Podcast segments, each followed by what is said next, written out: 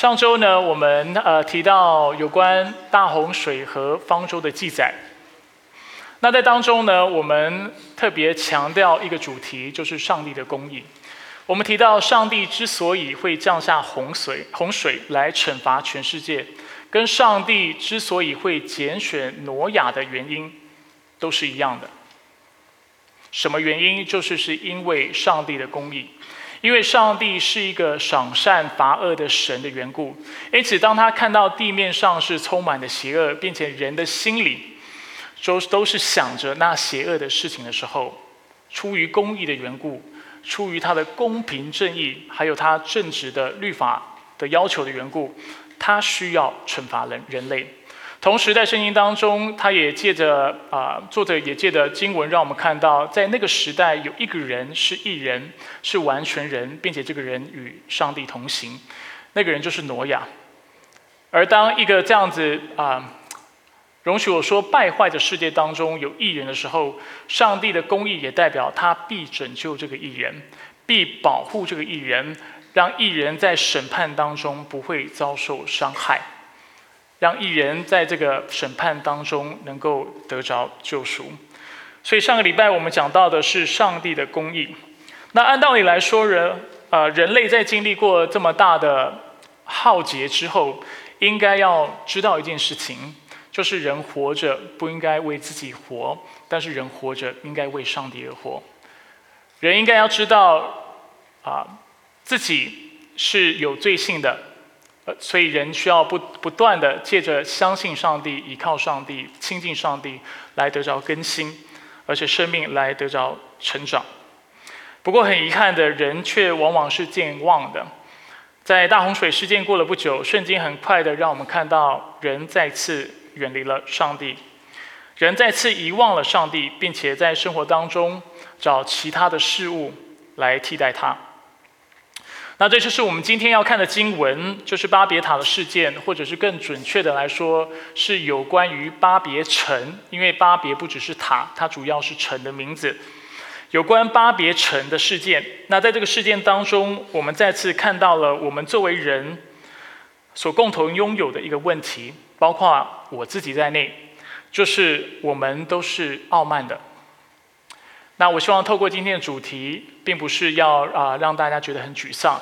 好，透过这个主题，我想要提醒大家，我们是能够改变我们这个傲慢的个性或傲慢的本性的。那我们怎么样改变我们的傲慢呢？首先，我们要知道什么是傲慢。所以我们看下一个图片，我们的傲慢在于，我们以为人活着只需要依靠自己。但却以却可以不依靠上帝，以为人活着不用为了上帝而活，但却只需要为了自己。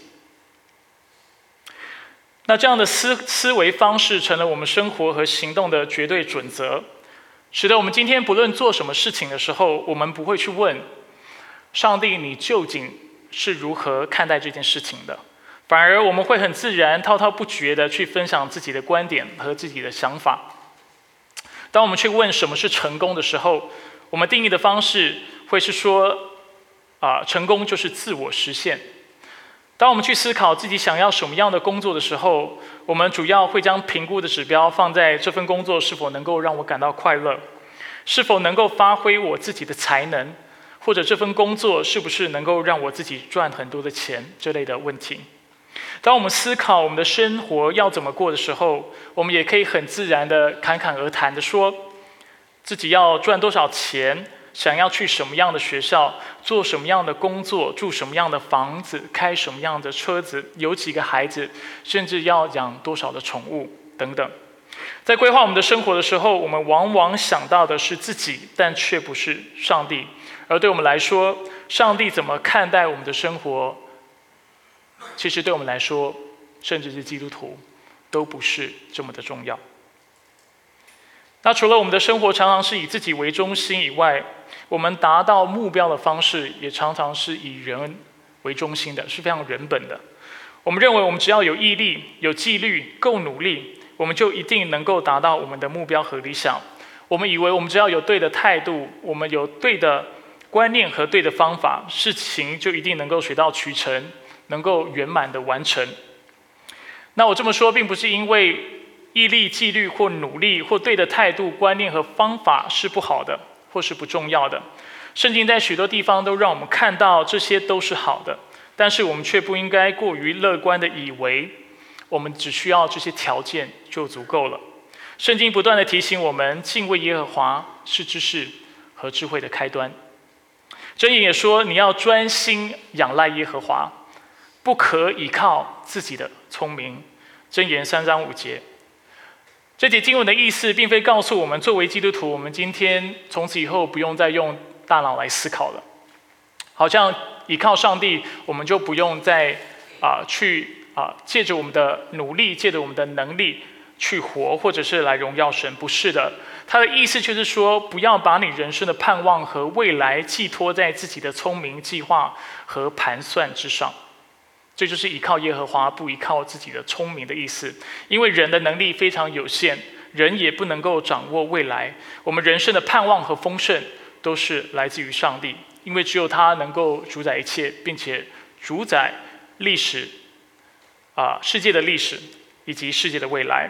这也就是为什么雅各在他的书信里提醒我们，雅各书四章十三到十五节，他说：“注意，有人说今天或明天我们要往某城去，去那里住一年，做买卖赚钱。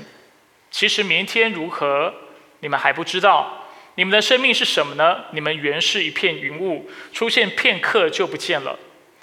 你们倒应该说：主若愿意，我们就能活着，也可以做这事或那事。”所以雅各提醒我们什么呢？他提醒我们，作为人，我们生活的智慧在于学会做人该做的事情，思考人该思考的问题，决定人可以决定的事情，负担人可以负担的责任。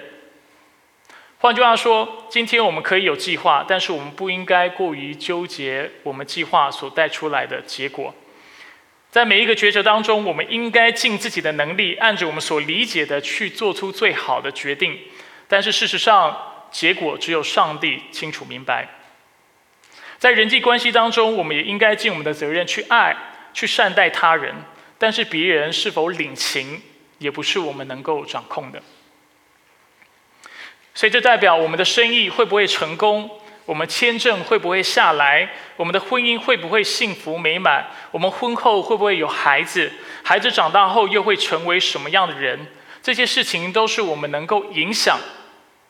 但是却不能够决定的事情，而我们的责任是在于尽我们的能力，为这些事情带来正面的影响，但是同时学会将这些事情的结果完全的交给上帝，让他来做主。就像刚才雅各所说的：“主若愿意，这些事情就必按着我们所筹算的、所计划的成就；但是主若不愿意，我们怎么样强求也是。”无事于补。那这样的生活智慧，在圣经当中很被重视，而且非常重要。因为在人类生活的范畴当中，有很多事情是只有上帝知道，而且只有他能够做主的。如果我们执意要用我们的方法，依靠我们的能力来达到我们的目标和理想，我们势必会使自己的生活走上一条充满不安、焦虑和恐惧的道路。因为你和我都是人。我们永远无法确定事情是否能够依照我们所安排的进行和完成，而在不当不安当中，我们只会更容易陷入判断错误、做错决定和过度控制等陷阱当中。然后，当我们做错决定、判断错误之后，我们就更多的不安、更多的焦虑，生活当中就有更多的恐惧，而我们就落入一个无止境的恶性循环当中。所以，圣经告诉我们，提醒我们。我们的盼望、丰盛和祝福，并非来自于自己的聪明，但却是单单来自于全能上帝的保守和带领。没有之一，只有唯一。但是很遗憾的，我们常常不相信这样的事情。很遗憾的，因为我们心中的傲慢，所以我们往往无法接受这样的事实。我们还是希望自己做自己生命的主人，我们还是希望借着自己的努力、安排和规划，来自己来决定自己人生的结果。而这就是人的傲慢。我们以为活着，我们可以为自己而活，不用为上帝而活。我们以为所有的事情，我们可以依靠自己的聪明、才干和能力，但却不需要依靠上帝。而在今天的经文当中，就是巴别塔的事件，上帝再次提醒我们：我们要为他而活，而且我们不要依靠自己的聪明，我们要学会依靠上帝。所以，我们一起来看今天第一个重点。我想在今天的经文，借着今天的经文和大家分享两个原则。第一个原则是什么？就是要知道一件事情，就是我们很强大，但是上帝更强大。为什么我说很强大呢？因为今天的经文实在是肯定了人非常厉害的地方。让我们复习一下今天的经文，我们看一下十一章的一到四节。那时全地只有一种语言，都说一样的话。他们向东迁移的时候，在士拿地找到一片平原，就住在那里。他们彼此商量说：“来，让我们来做砖，把砖烧透了。他们就拿砖当石头，又拿柏油当泥浆。他们说：来，让我们建造一座城和一座塔，塔顶通天。所以，首先我们借着这段经文，我要帮助大家看到，在某种意义上，是人类的能力是非常强大而且很惊人的。”那我个人不不为这样的一个状况感到意外，因为人是按按着什么照的？神的形象所造造的，而且在上帝创造我们之后，他也给了我们一个非常重要的使命，就是要生养众多，遍满这地，而且代表他来治理管理这地及万物。那说真的，人如果没有一定的能力的话，他如何治理全世界？他如何管理在这个世界当中的万物？所以人的能力是非常强大的。在上帝创造人类以来，我们就看到人类非常的有创造力，一路上一路以来不断的发展新的技能，并且开发新的技能，呃，新的科技。我们看到亚当开始了耕耘的工作，《创世纪》二章十五节。当亚当和夏娃在吃了分别善恶树上的果子，眼睛开了后，他们做的第一件事情是什么？摘那无花果树上的叶子，为自己编织裙子。哎，有没有想过这挺厉害的？谁教他的？不知道。人非常有创意。之后亚亚当的儿子亚伯也开始了牧羊的工作。所以人类一开始是农夫。那该隐的后代做了什么事情呢？他开始建造城市。四章十七节。牧养畜牧，而且有家禽，四章二十节；弹琴吹箫，开始有音乐，四章二十一节，并且打造铁器跟铜器，四章二十二节。之后，挪亚建造了方舟。人怎么会造船？不知道。人非常厉害。栽种葡萄园，九章二十节，而且酿酒，九章二十一节。我们上周没有机会讲到这些经文。呃，挪亚出方舟之后，他就开始。栽种葡萄园，那对许多学者来说，他们说这其实是农业发展，农业的发展。过去只是耕种，但是一开始你会搭架葡萄园的时候，其实这是一种进步。然后他除了有呃建造葡萄园之外，他也酿酒，他也喝酒。呃，之后呢，他的子孙又有勇士和猎人，十章九节当中还有其他各样的文明，是经文没有特别指出来的，但是我们可以观察得到的。到了今天的经文，我们看到人类的文明持续的得到发展。当时人类往东迁移，在士拿找到一片平原。士拿在哪里？士拿就是苏美尔，就是我在讲创世纪这整段经文，从一章到十一章一开始，我给大家的序言所提到的。苏美尔在哪里？美索不达米亚一带，就是在现在的伊拉克那里。所以我们就看到人在那里就啊继续的发展文明，他们彼此商议定居定居定居下来，并且商议说来让我们来做砖，把砖烧透了。啊，在这里我们再次看到人类文明的发展。他这里说砖要怎么样？要把砖什么？烧透了。你知道一开始大家在做人在盖房子的时候，他砖是不会烧透的。你知道他砖是怎么处理砖的吗？是用日晒。所以我们称这个叫做晒制砖，晒是日晒的晒，制砖就是用日晒的方式所制造而成的砖，日晒制砖。但是他们人类在发明晒制砖之后，发现一个问题，就是晒制砖非常的不坚固，尤其当风吹雨打的时候，尤其下雨的时候，它很快的就会腐蚀腐烂，房子跟建筑就会因此而受到破坏。所以人因为观察到这样的事情，他们就不知道从什么时候开始就发明了要用烧、用窑去烧砖的这样的一个举动跟这样的一个行为，你不觉得很奇妙吗？所以我们就看到人类文明再次的发展，而这种砖我们称为叫做烤制砖，就是用烤的烤制而成的砖。那除了砖头之外，十一章四节也告诉我们，他们也研发了柏油的技术。所以因为这样的技术，人类可以完成过去人无法完成的事情，就是除了为自己建一个城之外，他能够为自己建一个塔，而且塔顶通天，人类可以开始为自己建筑非常高的房子。那许多学者认为呢，这座塔很可能就是在考古学家在苏美苏美尔一带所找到的金字形神塔，英文叫 ziggurat。金字形神塔，我们看一下照片。这座塔的名字叫做啊 a t m a n n a n k i 啊，意思就是天地间的台树，House of the platform between heaven and earth，或是天地之间的高台房屋。那这个塔呢，其实是现在找到算是比较完整的塔。塔其实不止这么高，就是第一层，呃，第一层跟第二层，它其实总共有六到七层。等一下，我给大家看别的照片。呃，我们直接看照片好了。我们看下一张，这张呢就是人跟塔的比例，就是在西元。如果我认为巴别塔的技技术是更早的，但是如果是讲到是这样的一个塔的话，那大概是西元前公元前四千年的时候。所以看到这是人跟塔的比例，我们看塔完成的时候或完整的塔应该长什么样子？有的人人认为大概是这样子，塔顶通天。再看下一张照片，或者是这个样子。啊，我认为学者认为大概上面是平的几率，就是比起是圆圆的形状的几率是更大的。那大家知道这个塔为什么学者认为其实圣经里面所描述的巴别塔就是这个塔呢？原因就在于。这个世界呢，发生在巴别。巴别原文就跟巴比伦是一模一样的。巴比伦王国就是在西元前两千年，巴比伦王国最有名的建筑物就是金字形神塔，就是这个东西。而这个东西怎么造成的呢？它里面其实是实心的，是非空心的，是塞满泥土的。而它的架构是用晒制砖搭成的。而外表是用烤制砖铺成的，而这个塔其实它有所用的成分就跟这段经文所描述的一模一样，所以许多学者认为很有可能就是类似金字形神塔这样的建筑物。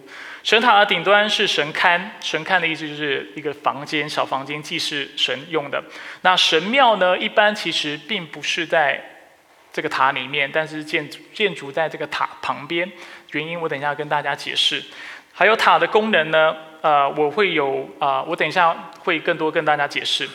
所以在今天的经文当中，我们看到呃，塔和城是同时被建立的，我们不应该感到意外，因为在当时的文化，基本上所有的城市的中心都是神庙，都是神神寺，呃，所有的城市都是围绕着一个敬拜中心所建成的。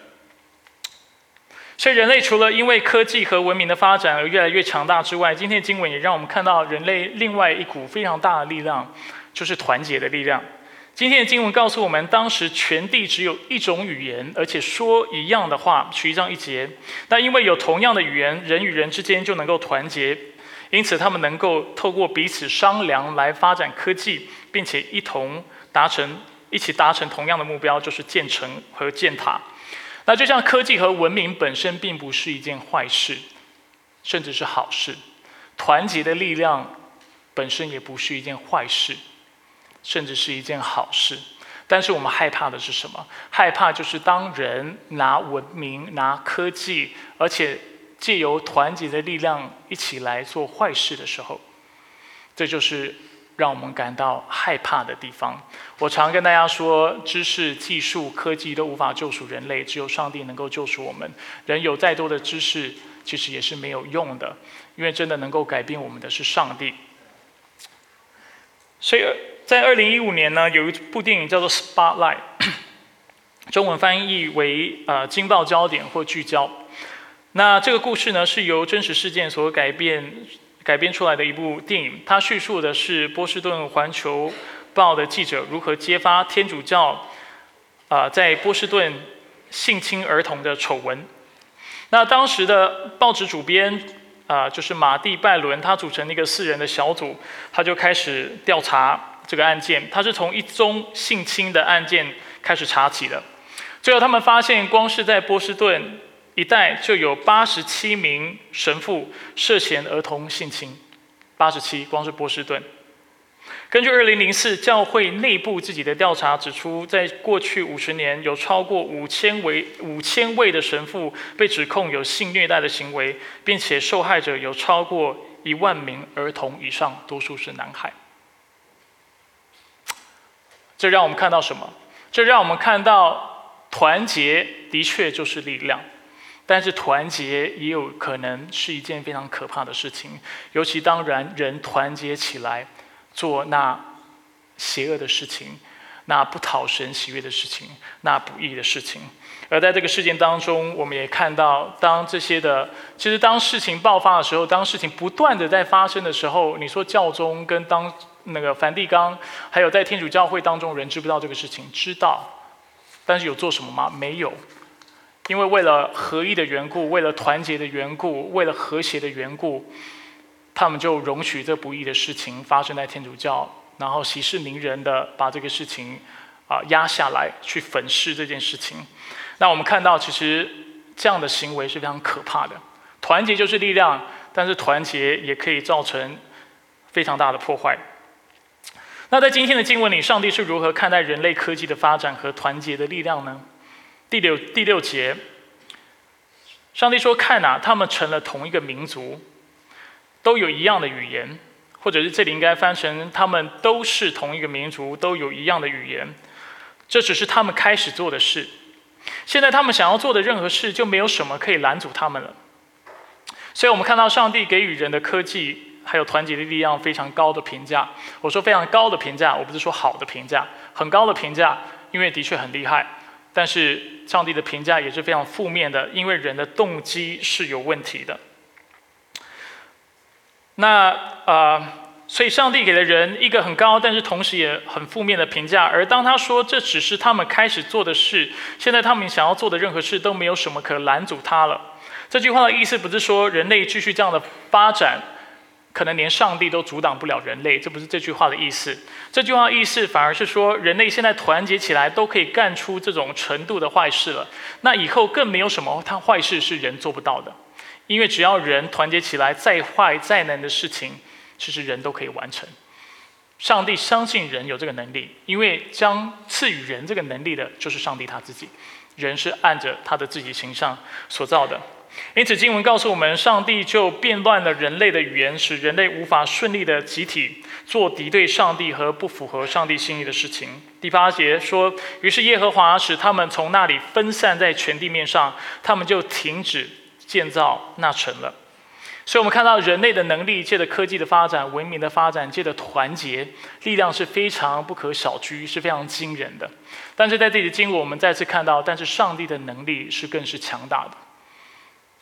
当上帝要去阻挡人的时候，人是什么都无法做的。当人跟着上帝啊，当人是敌对上帝的时候，我们也从经文看到，万军之耶和华必带领他的军队去敌对人的作为，而人却一点反抗的能力都没有，因为人的能力虽然巨大，但是在上帝的面前是微不足道的。这也就是为什么经文说我们要下去捣捣乱他们或打乱他们的语言。我们就是指上帝跟他的万军，就是他的天使。所以这是我第一个要帮助大家看到的：我们的能力非常的强大，但是上帝的能力更大。所以我们人要非常警醒，我们不要过于傲慢，我们不要过于过于乐观，以为我们凭着我们自己的聪明，凭着我们自己的能力，凭着我们的盘算，我们就能够完成任任任何的事情。当时在巴别就有这么一群人，他们是这么以为的。而就在他们在筹算一件敌对上帝的事情的时候，当上帝就带领他的军队来敌对他们，来阻止他们的计划。第二个，我想和大家分享的原则是我们活着是为了上帝的荣耀。在许多周前，呃，Frank 牧师跟我们分享创世纪第二章的时候，他特别提到，人类就是上帝荣耀的创造。那今天我们也在这段经文看到上次上帝再次借着这个事件提醒我们，我们活着是为了他的荣耀而活。那趁这个机会，我也要为大家复习我们的药理问答。照理讲，大家很熟了，但是为了帮助大家更熟，第四个问题：上帝如何又为何创造我们？答案：上帝照着自己的形象创造我们，有男有女，目的是什么？要叫我们认识他。爱他，与他同住，并且荣耀他。接下来，这个答案给了我们为什么要荣耀他的理由。我们既然是上帝所造的，也理当为他的荣耀而活。所以我刚才强调，当时人见到巴别塔这座城和这座塔的时候，他的动机是不正确的。经文哪里让我们看到他的动机是不正确的呢？就是在第四节的后半段。我们看到人说：“来，我们来建造一座城和和一座塔，塔顶通天。”这个本身也许不是一件错事，但是错的是在他背后的心态。我们要为自己立名，免得我们分散在全地面上。上帝的心意是要人遍满全地，对不对？生生养众多遍满全地，但是他们怕的是什么？怕的就是分散。等一下，我会进一步解释。所以在这节经，我们看到人类的动机出现了两个问题。我们先回头看一下神塔，神塔的功能。我之前说过，金字形神塔里面其实是非空心的，是被泥土然后啊填满的，所以它的功能其实跟埃及的金字塔是很不一样的。埃及的金字塔是为了埋葬当时的君王，对不对？当时的法老，还有甚至当时的皇皇后，但是啊。金字形神塔，它里面其实是是饱满的，是非空心的。而当大家仔细观察这个神塔的构造的时候，你会发现，这个神塔最主要的通道就是那从地面通到塔顶的塔顶的阶梯。那乍看之下，我们会以为这是祭司爬到神塔顶端献祭用的阶梯，但事实上正好相反，其实这是给神明从天上下来用的梯子。所以刚才我特别跟大家讲一个概念，就是说当时的神庙是建在塔的旁边，而不是建在塔的上面，也不是建在塔的里面。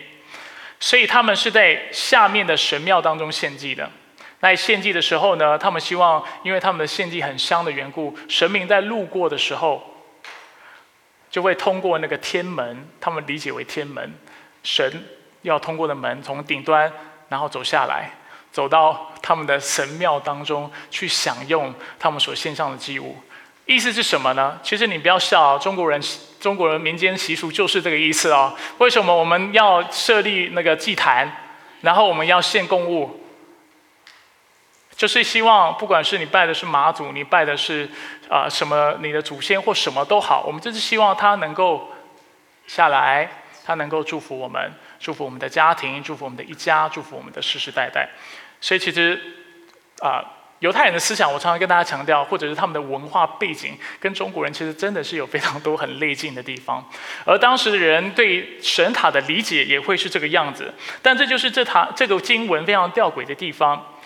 吊诡地方在于，照理讲，为了神明得到神明的祝福，当时美索不达米亚一带的人建神塔的时候，他们往往会把神塔献给某个神明。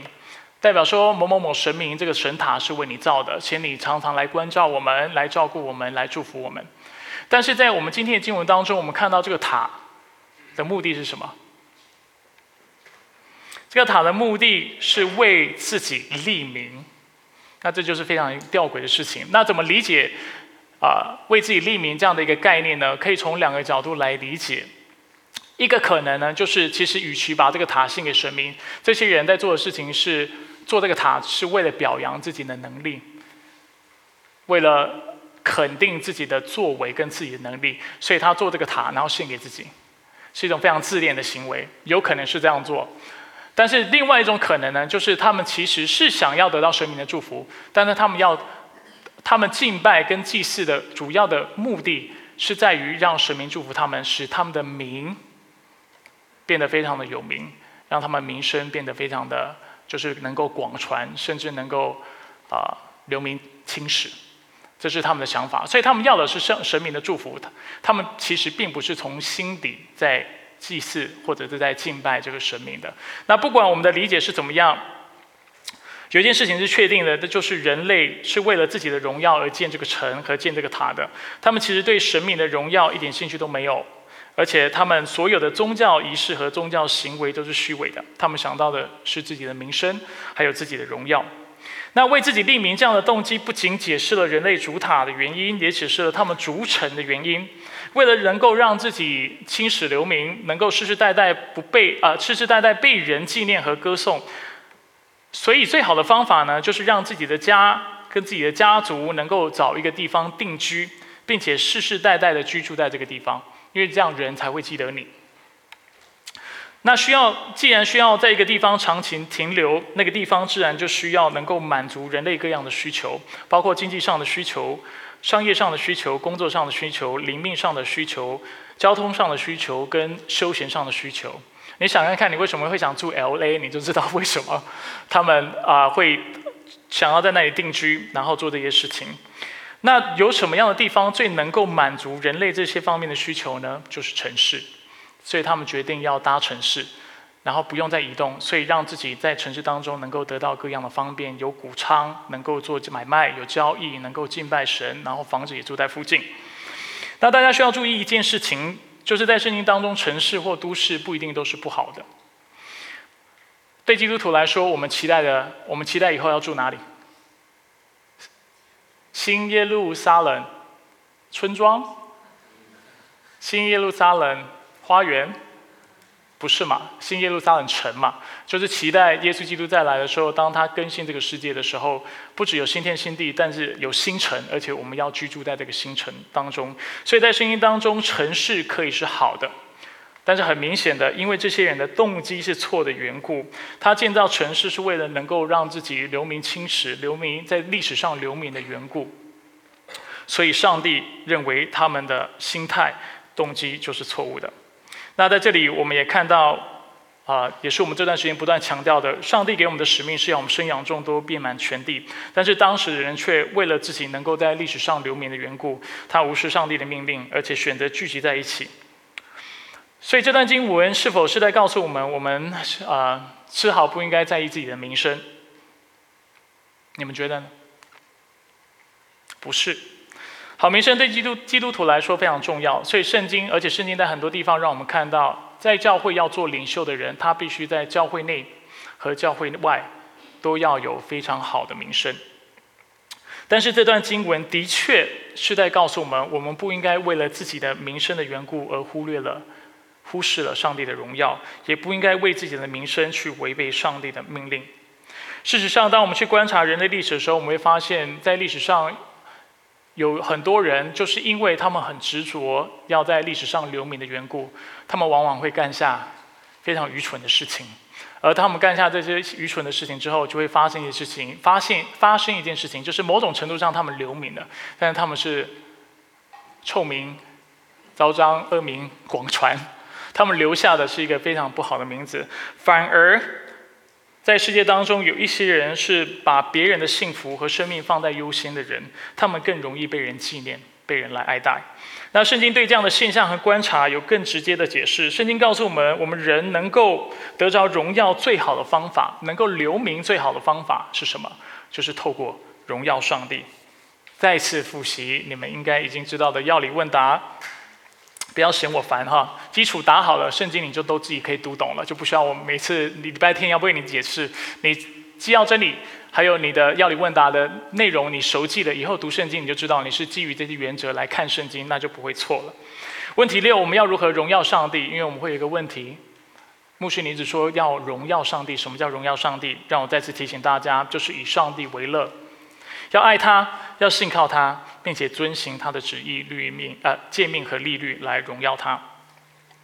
所以，我们在这里看到，圣经在许多地方都让我们看到，当我们是以上帝的荣耀来活的时候，上帝就会将好名声赐给我们，并且使我们得着荣耀。但事实上呢，这段经文接着就让我们看到，看到人类是否能够青史留名，实在是出于上帝的祝福。如果你读过十章到十一章的话，你会发现有一个非常有趣的事情。你知道十章的内容是什么吗？十章的内容是记述呃，挪亚他的三个儿子的家谱。他有哪三个孩子？闪、含、雅福。OK，那到十一章呢？突然我们就看到了巴别塔的记述。巴别塔记述完之后，你知道剩下十一章的经文是在讲什么吗？又开始讲家谱，而且这次是进一步的帮为我们解释韩的家谱是什么样子，谁谁谁的子孙是谁，然后活几年？为什么作者会有这样的安排呢？原因就在于闪的名字在原文是 Shane，名字这个字的原文也是 Shane，意思是什么？意思就是上帝透过这个经文让我们看到，这些人在巴别逐城逐塔，为了自己的名声，为了自己啊的名誉而行，但是我要打乱他们的计划。你要得到好名声吗？怎么得到？他接下来就为我们透露这个事情。他说。接下来，闪的后代是谁？是谁？是谁？就是让我们看到这个名字的后代，有好名声的后代是什么样子的。到了十二章，啊，我们看到，啊，其实十一章的后端，我们就看到闪有一个后代是非常有名而且很重要的。你们知道是谁吗？亚伯兰、亚伯拉罕，就是以色列人、犹太人的祖先。所有的犹太人，我们认为就是从他而出，犹太教的开始。某种程度上也可以说是从他开始的。基督教的信仰，某种程度也是从上帝拣选的亚伯兰开始的。这是非常有趣的事情。所以到十二章，我们就看到经文开始把焦点放在亚伯兰的身上。而在十二章的第一节，经文怎么形容亚伯兰的？我们看一下经文。耶和华对亚伯兰说：“你要离开本地本族富家，往我要指示你的地方去。”有没有看到？生养众多，遍满全地，对不对？要开始遍满全地，要离开。我必使你成为大国，我必赐福给你，使你的名为大。你要使别人得福。所以，我们在这里看到亚伯兰要完成上帝的使命，他要遍满这地，而且上帝，呃，赐福给他，使他的名为大，并且全世界都要因为亚伯兰而得到祝福。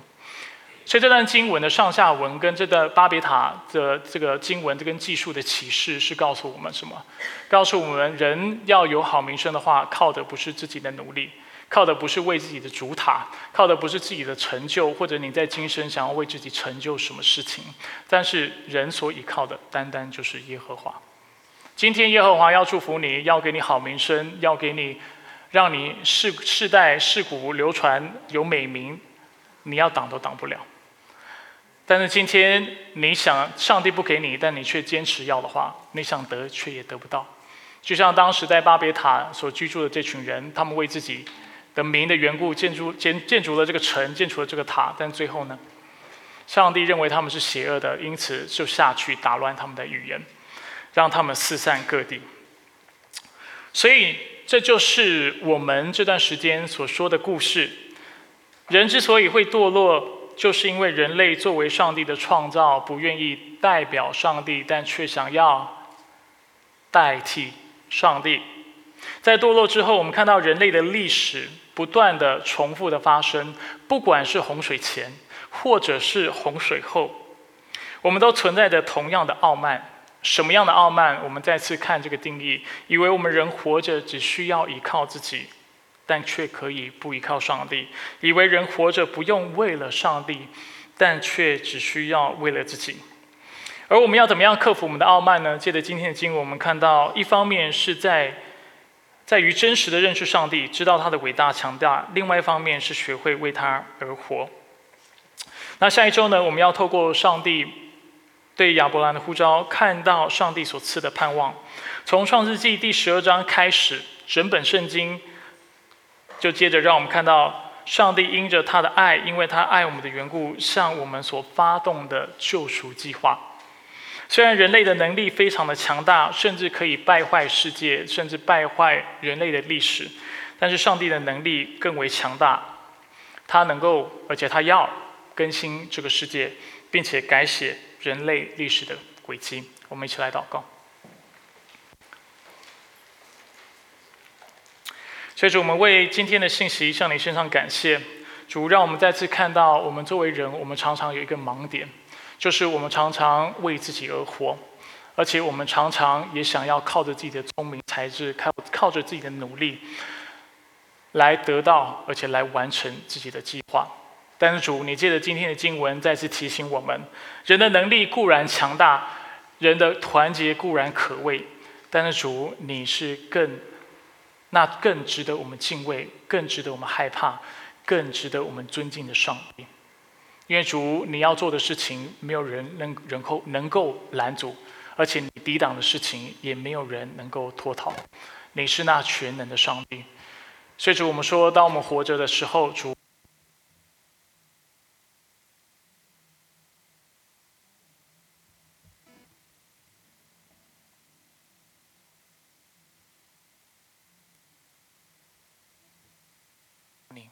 来依靠你的恩典，来依靠你的帮助，因为唯有你知道我们的过去，完全知道我们的过去，知道我们的成长背景，知道我们的经历，而唯也唯有你知道我们现在所经历的是什么，还有我们面未来所面对的又是什么。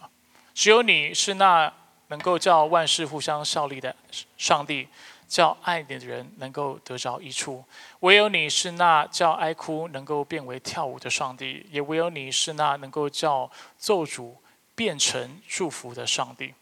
主虽然在我们人类的生活当中，在我们的人生当中，我们做了非常多错误的决定，但主我们知道凡事必互相效力。当我们定睛爱你、荣耀你、为你而活、遵行你的律例典章、你的诫命的时候，主我们必要。得着丰盛，而且你也承诺我们，我们必要得着一个好的名声，而且我们要得着你的荣耀。主，我们再次为今天的聚会向你送上赞美与感谢。以上祷告是奉靠主耶稣基督的圣名求，阿门。